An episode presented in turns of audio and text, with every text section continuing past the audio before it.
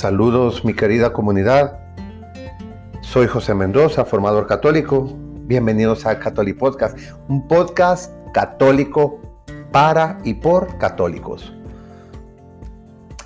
Hoy hablaré sobre conseguir una sensibilidad equilibrada.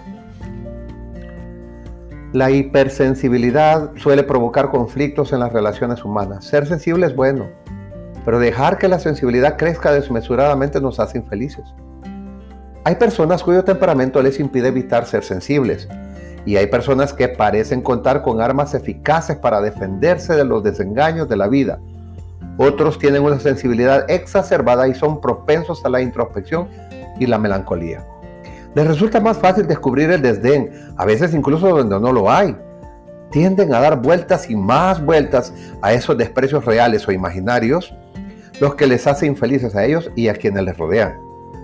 No hay nada malo en el hecho de estar dotado de un temperamento sensible. Una rica imaginación y unos sentimientos y emociones equilibradamente delicados permiten disfrutar en grado sumo de la belleza y la bondad. Si eres sensible, tu tarea consistirá en sacarle el máximo provecho, permaneciendo en guardia contra las malas tendencias que pueden desarrollarse. Debes hacer un decidido esfuerzo por no rumiar los desprecios reales o ficticios.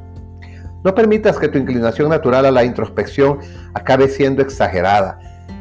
Oblígate a vivir un trato activo y saludable con los demás. Dedícate a la oración. Si no eres sensible, entonces debes ejercitar la paciencia. Todo temperamento tiene sus defectos y la paciencia de unos y otros disminuye las disensiones. Quizá no alcances nunca la auténtica caridad, pero sí puedes al menos recomenzar una y otra vez de modo que las fricciones se reduzcan al mínimo.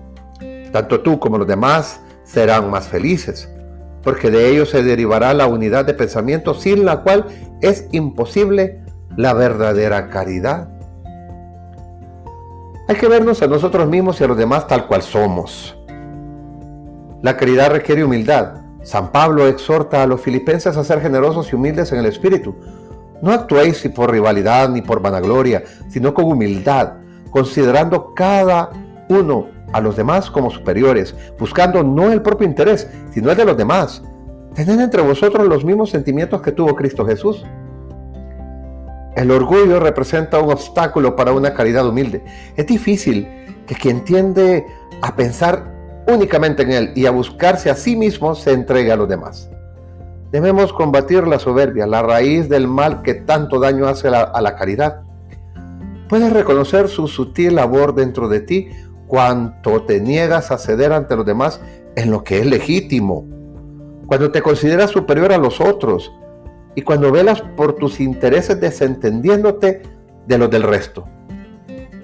La humildad refrena tu deseo desordenado de ser el mejor y de lograr la estima ajena es un requisito imprescindible para la caridad genuina. Hay quienes se sienten gravemente ofendidos cuando reciben el mismo trato que ellos suelen dispensar a otros. El aficionado a las bromas se divierte mucho si las víctimas son los demás, a veces hasta el punto de dejarlos en ridículo con falsas llamadas telefónicas, haciéndose pasar por otro o engaños por el estilo. Pero cuando es él quien se convierte en víctima, se siente ofendido y se enfada. El que suelta la lengua para hablar mal de otros y está siempre dispuesto a sospechar abiertamente de sus motivos, actitudes y acciones, no duda en pelear por, ser, por su pretendido perdón, honor si alguien musita apenas una palabra acerca de él que considera peyorativa. Hay también quien da órdenes a todo el que se le acerca, cuenta o no, cuente o no con la autoridad para ello y se ofende gravemente cuando los demás, incluidos sus superiores legítimos, le mandan o le sugieren algo. Esa conducta nace de un orgullo hondamente enraizado y demuestra un carácter incoherente. Las personas como estas están convencidas de que les asisten derechos de los cuales los otros carecen y de que son mucho más listos, inteligentes y virtuosos que los demás. Esa soberbia debe ser corregida por la humildad. Si estás colmado de un cierto respeto por todo lo que pertenece a Dios y al prójimo, no te apropiarás de lo que no te corresponde. Esa es la auténtica humildad. Párate a pensar en tus pecados. ¿Cómo puedes tenerte en tan alta estima? No basta con que digas a ti mismo que eres un pecador, como lo, lo es el resto de los hombres, pues. Piensa en esos pecados concretos que te avergüenza admitir, incluso ante ti mismo, y de los que te arrepientes sinceramente. Si los reconoces delante de Dios, aunque sea en lo secreto de tu alma, no podrás sentirte herido por el daño que te ves obligado a soportar de los demás. La ira, la ira se desvanecerá, desaparecerá. El afán, el afán de venganza. Así aceptarás humildemente cada desprecio, cada ofensa en expiación por tus pecados. Considerar tus pecados en la oración te llevará a ser verdadero humilde de corazón y de espíritu.